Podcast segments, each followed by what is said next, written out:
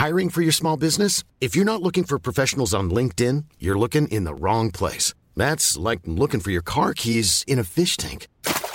LinkedIn helps you hire professionals you can't find anywhere else, even those who aren't actively searching for a new job but might be open to the perfect role. In a given month, over 70% of LinkedIn users don't even visit other leading job sites. So start looking in the right place. With LinkedIn, you can hire professionals like a professional. Post your free job on linkedin.com slash people today.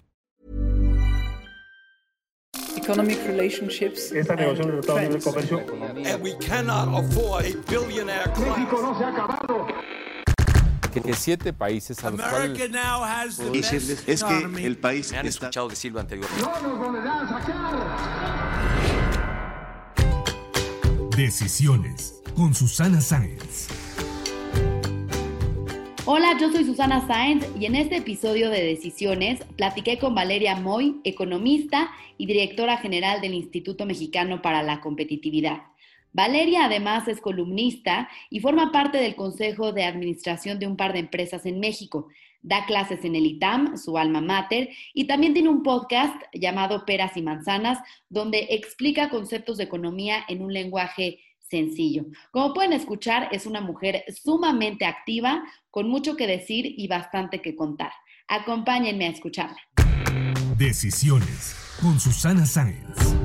Me da muchísimo gusto saludar a Valeria Moy, directora general del IMCO. Valeria, qué gusto saludarte. Al contrario, Susana, mil gracias. Me da mucho gusto saludarte. A mí también, oye, pues después ya de tantos años de conocernos, bueno, coincidimos ahí en el financiero y bueno, ahora verte de directora del IMCO, eh, muchísimas felicidades. Creo que es un momento eh, pues bastante complicado, tanto a nivel global como en México. Enfrentamos una crisis sanitaria y económica sin precedente, en el cual te encomiendan esta nueva tarea. Cuéntanos cuáles son tus perspectivas en esta misión. Uy, Susana, ahora sí que por dónde empiezo. Eh, de entrada, en efecto, es un momento complicado, es un momento complicado para el mundo, es un momento complicado para el país en lo particular, no únicamente por lo que está pasando en el mundo, no únicamente por la pandemia, que en efecto nos ha pegado fuerte y nos seguirá pegando fuerte tanto en tema sanitario como en el tema económico sino también porque ya llevábamos bastantes meses en franco de crecimiento, en franco deterioro, por lo menos de las principales variables económicas. Entonces, la situación del mundo, la situación del país está complicada y te imaginarás que la situación específica de la sociedad civil pues también está complicada, ¿no? Es un momento difícil, es un momento difícil de tener eh, interlocución con los gobiernos, ¿no? No estoy hablando únicamente de México, ¿eh? es un momento difícil para toda la sociedad civil en su conjunto claro. y también un momento difícil en temas de fondeo, porque pues cuando a la economía le está yendo mal, es más complicado conseguir recursos para que la sociedad civil opere. Y bueno, ya ni te cuento de logística, ¿no? Porque tomar una institución como el IMCO a través de Zoom o a través remota, pues te imaginarás que tiene sus propios retos. Pero bueno, ahora sí, Susana, que uno no escoge sus circunstancias, las oportunidades llegan cuando llegan y el chiste es tomarlas. Claro, una gran oportunidad y pues también creo que para el INCO eh, un gran acierto tenerte como directora general. Y, y, bueno, justo hace unos meses platicaba con jóvenes del COMEXI sobre los retos de los think tanks y entre ellos coincidíamos en que les falta un poco marcar la agenda nacional, pero creo que el IMCO lo ha hecho muy bien en ese sentido. Entonces, ¿cuál va a ser tu prioridad? ¿Hay algún tema al que creas que hay que darle mayor peso? Mira, yo creo que hay muchísimos temas y la verdad he tenido un poco de, ¿cómo decirlo?, de dudas frente a todas las ideas, ¿no? Porque de repente se nos ocurren muchísimas cosas, pero pues los recursos siempre son escasos, como bien nos enseñan en economía. Entonces hay que escoger. Yo creo que hay temas bien importantes que tenemos que atender. Uno es el tema energético, porque pues yo siento que ese mercado es de lo más relevante que tenemos en el país. Sin energía, sin energéticos, el país no puede crecer. Uno de los mayores problemas que tiene el sur del país, por ejemplo, es la falta de acceso a energéticos.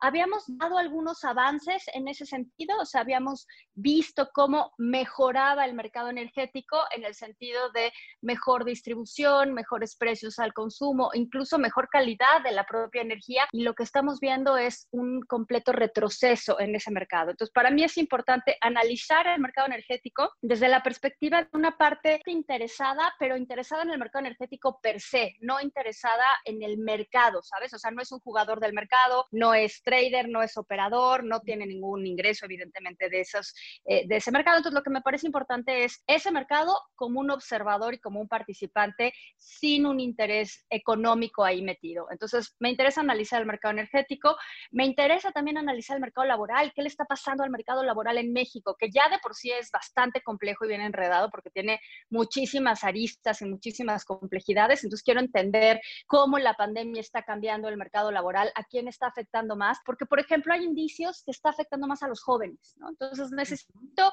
ver si eso está sucediendo, ver si hay un tema de género también, o sea, es a los jóvenes o a las jóvenes, o sea, a quién le está pegando más, cómo se están moviendo los sectores, qué salarios, qué rango salarial es el que más impacto ha, ha tenido. Desde luego hay un tema de la recuperación que me interesa, porque algo que me preocupa enormemente de lo que estoy viendo en México es de las perspectivas que todos los bancos traen, las casas de bolsa, las casas de análisis, el Fondo Monetario y demás. Para México trae, la perspectiva de recuperación es bajísima, es una recuperación súper lenta. Entonces nos podemos poner a discutir si va a ser en forma de W, en L, de palomita, ya sabes, todas estas discusiones, pero al final del día lo que nos muestra es que la recuperación en México va a ser lentísima en comparación con la recuperación en otras economías. Entonces, bueno, ideas hay muchísimas, hay muchos temas que me, que me interesa ver desde el INCO con el gran equipo de investigadores que tiene y pues yo creo que esos tres serán por algunos de los que voy a empezar. Con eso ya te va a dar demasiado trabajo, ¿vale? Para no aburrirme, ¿verdad? Ya con eso no me voy a aburrir. Exactamente. Oye, y justo hace poquito publicaste un decálogo sobre cómo debe México atender esta crisis generada por el COVID-19 y entre otras cosas, pues mencionas aprovechar los meses de aviso por haber impactado antes a otros países, eh, postergar proyectos de inversión que pueden ser aplazados, repensar la carga fiscal, precisamente el tema laboral, entre otros. Y creo que ninguno de esos puntos pues se les está dando el peso que requiere. ¿Cómo calificarías la manera en la que se está atendiendo la crisis? Ahorita que mencionabas que va a ser muy lenta la recuperación, hay quienes incluso estiman que va a tardar cinco años en la economía recuperar el ritmo que tenía antes de la pandemia. Mira, hay por ejemplo un análisis de BBVA que señala que para que México vuelva a estar en el mismo nivel que tenía en 2019 eh, en términos de PIB per cápita, no va, no va a ser antes de 2030. Entonces estamos hablando de otra década perdida. Entonces de repente suena que en México estamos acumulando décadas perdidas y el tema es, ¿cuántas más podemos darnos el lujo de perder? ¿no? O sea, el tiempo que se pierde no se recupera. Entonces, pensar que vamos a regresar a los niveles de 2019 en el 2030 te habla de la magnitud de la crisis. Entonces, a mí me parece que en México tuvimos un manejo, bueno, estamos teniendo un manejo bastante malo de la pandemia, tanto en la parte sanitaria como en la parte económica. En gran medida se optó por no tomar decisiones y eso es una decisión en sí misma, ¿sabes? O sea, si dices, pues no hago nada y que cada quien se rasque con sus uñas, eso es una decisión. Eh, y lo que creo es que el no hacer cosas específicas en este momento histórico que el país está viviendo, nos va a salir bien caro. Se van a romper cadenas productivas, se van a destruir empresas, que mira que a mí me gusta la idea, este concepto de la destrucción creativa, ¿no? Esta idea de, pues las empresas tienen que poder quebrar, tienen que poder quebrar para que eso dé paso a una nueva generación de empresas. Sin embargo, lo que estamos viendo es destrucción de cosas que podrían haber sobrevivido, pero que dada la pandemia y dada la falta de apoyos de diferentes instancias, pues se van a romper esas cadenas productivas y se van a romper esos vínculos de empleo y entonces lo que vamos a ver es que el país se va a precarizar, el empleo se va a precarizar y pues no se va a recuperar en muchísimo tiempo. Entonces, mira, más allá, yo en efecto mencionabas que un decálogo que, escribí y lo hacía con la mejor intención, ¿no? O sea, es, México tuvo tres meses de anticipo, tres meses que otras economías hubieran pagado por tener para ver qué estaban haciendo otros países, para ver cómo les estaba afectando la pandemia, para entender las dinámicas poblacionales y entender perfectamente las comorbilidades y decir, bueno, ¿qué tiene México? ¿Qué no tiene México? ¿Cómo nos puede afectar? Y bueno, pues lo que vemos es que pues esos tres meses pasaron casi, casi que sin pena ni gloria y no se tomaron decisiones adecuadas. Y entonces seguimos con una pandemia viva, seguimos con casos que cada día crecen, seguimos con un número de muertes que cada día crece y en tema económico pues vamos, van saliendo datos y datos y datos y uno es peor que el otro, ¿no? Parece ser que los peores estuvieron concentrados en abril, pero de ninguna manera ya se terminó la caída. O sea, vimos en mayo y en junio que sigue habiendo caídas en el mercado laboral, en el sector industrial, y pues ahora sí que vamos a ver qué viene. Pero en México se tomó la decisión de no apoyar, por la razón que tú quieras, eh, puede argumentarse un tema de austeridad, aunque yo ahí tengo pues muchísimos diferendos con, con el concepto de austeridad en sí mismo, y me parece que esta decisión pues nos va a salir bien cara como país. sí, pues por eso creo que también es muy importante la labor que tanto tú como muchas profesionistas que están al frente de think tanks eh, influyan en la agenda pública. Y bueno, además de esta labor tuya como directora de INCO, también sabemos que eres columnista, das clases, podcastera también, oye, con peras y manzanas. Y bueno, sé que también tus horas, tus ocho horas de sueño son sagradas, yo soy igual que tú. ¿Cómo le haces? Ah, sí. ¿Cómo le haces para organizarte en este confinamiento con todo lo que haces, además tu casa, tus hijos? Porque creo que, pues bueno, esta, esta pandemia nos ha venido a cambiar el esquema a todos, ¿no? Sin duda.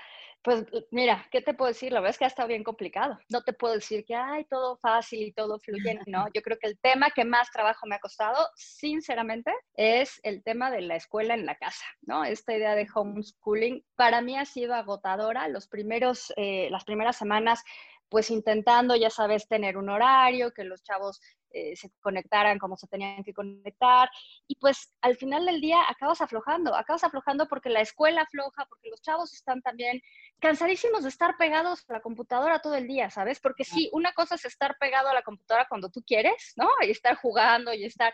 Y otra cosa es tener tu clase de lo que tú quieras, de química, de de ciencias naturales, que es como lo que les toca ahorita, tenerla online, ¿no? Donde ves a tus compañeritos que no los ves, pero ves una pantalla que dice, ahí está conectado Juan Pérez, pero Juan Pérez ni siquiera pone su cámara, ¿no? Entonces nada más ves el nombre, no sabes si están o no están. Eh, me parece una cosa complejísima. Eh, una de las últimas veces que me estuve metiendo, porque luego me rendí, que me estuve metiendo a lo que ellos hacían, o sea, de repente vi, estaban en una clase, todos los alumnos estaban sin video, o sea, veías ahí puros cuadritos negros con su nombre, y en una clase incluso la maestra estaba sin video. Entonces yo dije, esto, esto no es así, o sea, esto no funciona, esto no funciona, o sea, no, no puede ser. Y en ese momento, pues la verdad es que doblé las manos y dije que sea lo que tenga que ser. Yo ya no puedo más porque sí me estaba desgastando muchísimo, sobre todo en la relación con los chavos, ¿no? Se desgasta muchísimo. Dije, pues mira, ahora sí que, que sea lo que tenga que ser y que pase lo que tenga que pasar.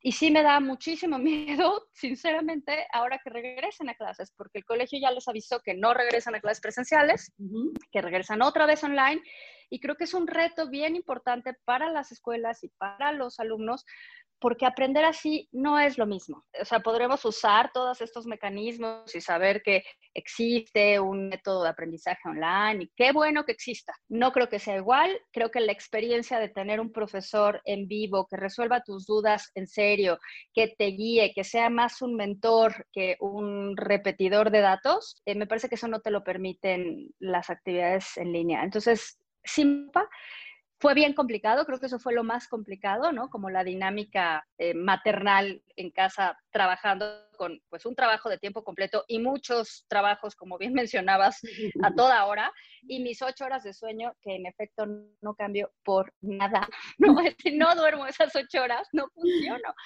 Entonces, sí, la parte que más me costó trabajo fue la parte escolar de las criaturitas, ¿qué te puedo decir, Susana, la verdad? Pues muchas felicidades, sin duda, no es fácil y pues esto va a seguir, nos tenemos que hacer a la idea, así que ánimo y, a seguirnos adaptando a esta realidad. Y bueno, hablando de tu trayectoria, entre otras posiciones, sabemos que has trabajado en la Comisión Nacional Bancaria y de Valores, en GNP, en American Express, en México como vamos. Y bueno, yo creo que todas estas experiencias laborales en la vida nos ayudan a saber qué es lo que realmente queremos, qué es lo que más nos gusta, cuál realmente es nuestra vocación. Y quitando este nuevo reto, eh, pues cuál ha sido la posición que más satisfacciones te ha dado y por qué? Qué buena pregunta. Yo creo que a mí me gusta mucho la idea del servicio público. Creo que soy servidora pública de, o era, a lo mejor ya, cambió, pero me gusta mucho ese, la idea de trabajar para el país, ¿sabes? Eh, eso me gusta. Yo, yo no me veo a mí trabajando como en una empresa ya sabes, con resultados que me estén monitoreando todo el tiempo, porque se necesita un rendimiento del 20%. O sea, respeto mucho quien lo hace, evidentemente, porque para todo hay gente, evidentemente.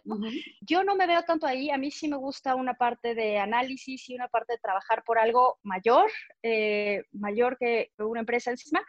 Y por eso mis años en la Comisión Nacional Bancaria de Valores Hiring for your small business? If you're not looking for professionals on LinkedIn, you're looking in the wrong place. That's like looking for your car keys in a fish tank.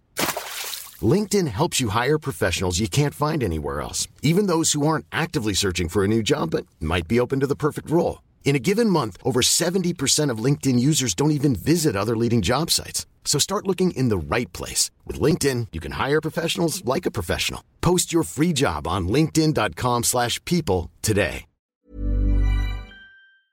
Los valoro muchísimo, conocí gente valiosísima, no solo de mis mejores amigos, sino de grandes funcionarios eh, a los que les aprendí una forma de trabajo, una ética de trabajo, un rigor en el trabajo que me parece que hoy en día es muy valioso. Y por supuesto creo que lo que más me gusta es dar clases. Eh, dar clases me ha gustado siempre, ya sabes, era la típica nerd en el colegio que le explicaba a las amigas y creo que eso es como de la parte que más me gusta. Y bueno, desde luego que lo que he hecho últimamente, tanto en México como vamos, como lo que empiezo a hacer en el INCO, pues me apasiona, porque además es hablar de economía que sí me gusta. O sea, yo soy de esas personas afortunadas que sí trabajan en lo que le gusta. Sí, y yo creo que también, de cierta manera, a través de un think tank, también estás influyendo en la vida pública, ¿no? Entonces, estás ahí al servicio del país y también, por otro lado, al estar educando a los jóvenes y también al publicar tus columnas, al hacer entrevistas en radio, en televisión eh, y mostrar tu opinión, tu análisis de la economía, creo que eso es fundamental para el país y para, para quienes te escuchamos y te leemos, ¿no? Y bueno, eh, eres economista por el ITAM, maestra en administración por London School of Economics, trabajaste como investigadora para la Escuela de Negocios de Harvard. Quiero decir que pues has sido parte de las mejores universidades del mundo, el sueño de muchas mujeres y hombres. ¿Cuál ha sido tu experiencia y cómo llegaste a estos lugares? Uy, pues mira, me encantó. O sea, al ITAM lo, lo, tuve siempre muy claro. Bueno, antes de entrar al ITAM, en algún momento pensé en estudiar en el Colegio de México, en el Colmex, y en el momento en el que yo salía de la preparatoria, ese año, porque así era el esquema del Colmex, no habrían inscripciones para la carrera que yo quería. Entonces dije, bueno, pues no abren inscripciones. A mí la idea de perder un año, o sea, era algo que no existía en mi mente. Entonces dije, bueno, me meto al ITAM y ahí veo qué onda, ¿no? Y, y si no me gusta, pues entonces me voy al Colmex. Y si sí me gusta, pues qué buena onda, aprenderé y vemos qué hacemos. Me metí al ITAM a Economía y fui muy feliz. Fui muy feliz con el ritmo del ITAM, con los profesores del ITAM. Eh, me gustaba mucho la disciplina. No te voy a decir que no me costó trabajo al principio, me costó trabajo como, como el ritmo, ¿sabes? Como el, entenderle a pues lo que se espera de ti, a que pues tienes que leer y leer y leer y estudiar y estudiar y estudiar. Y la verdad es que no venimos de la prepa así, en términos generales, ¿no? O sea, y entonces agarrarle la onda me costó trabajo, pero me encantó. O sea, sí, disfruté muchísimo mi tiempo en el ITAM, creo que mis mejores amigos son del ITAM. Y luego me fui a Londres a estudiar la, la maestría ahí sí también tuve suerte porque, bueno, tuve un poco de mala y un poco de buena suerte, porque cuando me fui a estudiar la maestría me tocó una crisis y todos aquellos que salen de la carrera eh, o que quieren irse a estudiar una maestría como les está pasando ahorita a los que están estudiando una maestría, en media crisis, pues es bien complicado porque se reducen tus posibilidades de becas, se te complica muchísimo la parte financiera. Y entonces a mí me tocó una crisis en, en aquel momento, ya sabes, estas que a los mexicanos nos tocan con relativa frecuencia, y la única solicitud que había mandado a universidades fue en Londres. Y cuando vi que no iba a estar fácil conseguir fondeo, Dije, pues no mando más, mejor me espero al año siguiente mientras resuelvo el tema del fondeo. Y en ese momento me contestaron de Londres y ellos me resolvían la parte de fondeo. Entonces dije, bueno, pues aquí se me alinearon los astros, vámonos a Londres. Entonces me fui a Londres, también fui muy feliz en Londres. Londres es una gran ciudad para vivir y para aprender, no solo de lo que te enseñan en la maestría, sino para aprender de la vida, ¿no? Londres es un gran lugar. Y luego eh, lo de Harvard, pues ah, también fue así como sortudo. Estaban buscando a alguien que trabajara como investigadora de forma remota en México. Y que escribiera casos para la Universidad de Harvard, para la Escuela de Negocios. Y ahí obviamente tuve la oportunidad de ir a Harvard, no como estudiante, eso es importante que lo aclare, pero tomé varias clases en Harvard, nada más para ver cómo se daban las clases con casos, eh, porque ni en el ITAM ni en Londres se dan las clases con casos, en, en los programas que yo estudié, y sí aprendí un chorro, ¿no? En, las pocas clases que tomé únicamente para ver cómo se enseñaban las clases, pues aprendí algo del de rigor que, por ejemplo, no se tenía en el ITAM, que el ITAM es muy riguroso, ¿no? Pero, por ejemplo, hay temas de, de respeto a, la, a, los horarios, de respeto a, a, las rutinas que aquí no se tienen. Aquí es súper común llegar tarde, llegar tarde a todo, ¿no? A lo que sea, es, es, común. Y siempre tenemos un bonito pretexto que es el tráfico, ¿no? Siempre. No importa, aunque no haya tráfico, o sea, hay gente que llega tarde a los Zooms, ¿no? Aunque estén en sus casas. Entonces, eso te da idea de qué tan mal acostumbrados estamos con el tema de la puntualidad. Y en Harvard, bueno, llegar un minuto tarde a una clase era una falta de respeto brutal, no solo frente al profesor, sino frente al curso y frente a tus compañeros. Entonces, a mí, ver esa dinámica en la universidad me pareció como bien relevante y es algo que quizás deberíamos aplicar aquí porque nos acostumbramos desde siempre a, a la impuntualidad y eso viene pegado a una falta de respeto hacia el tiempo de los demás. Sí. Eh, y me parece que son lecciones que uno tiene que ir aprendiendo y que tiene que ir inculcando pues en la gente en la que uno tiene oportunidad de incidir. Entonces sí, la verdad es que tuve suerte, he tenido suerte, he trabajado mucho también, pero he tenido suerte y pues aprovecho las oportunidades que se me van presentando. Dentro de todas estas oportunidades en lugares que has trabajado, que has estudiado, de gente muy valiosa en la CNBB, también en el ITAM. ¿Quién ha sido como un gran ejemplo en tu vida laboral, así como tu gurú de quien hayas aprendido que haya dejado una huella en ti importante? Pues mira, esto sí, ni la pienso. Jorge Familiar. Jorge Familiar fue de mis primeros jefes, no necesariamente el primer jefe que tuve, pero de mis primeros jefes en la Comisión Nacional Bancaria de Valores. Trabajé muy de cerca con él y a lo largo de los años nos fuimos haciendo cuates, nos fuimos haciendo amigos y él ahorita es vicepresidente en el Banco Mundial y la verdad es que con él aprendí como una ética de trabajo, como un rigor, como un profesionalismo que te lo dan las primeras experiencias de trabajo, ¿no? Supongo, no lo sé porque ahí también, este, pues me tocaron muy buenos jefes, supongo que cuando entras a trabajar van marcando tu camino en la vida laboral, ¿no? Entonces, si, si entras a trabajar con un mal jefe o con alguien flojo, o con alguien poco responsable, pues en una de esas crees que así es el mundo, ¿no? Y cambia tus, cambia tus ritmos o cambia tus prioridades. A mí la verdad es que trabajar con Jorge Familiar y entender el rigor, entender la forma en la que hacía sus análisis, la ética con la que se conducía. Estábamos en un área de la Comisión Nacional Bancaria y de Valores donde se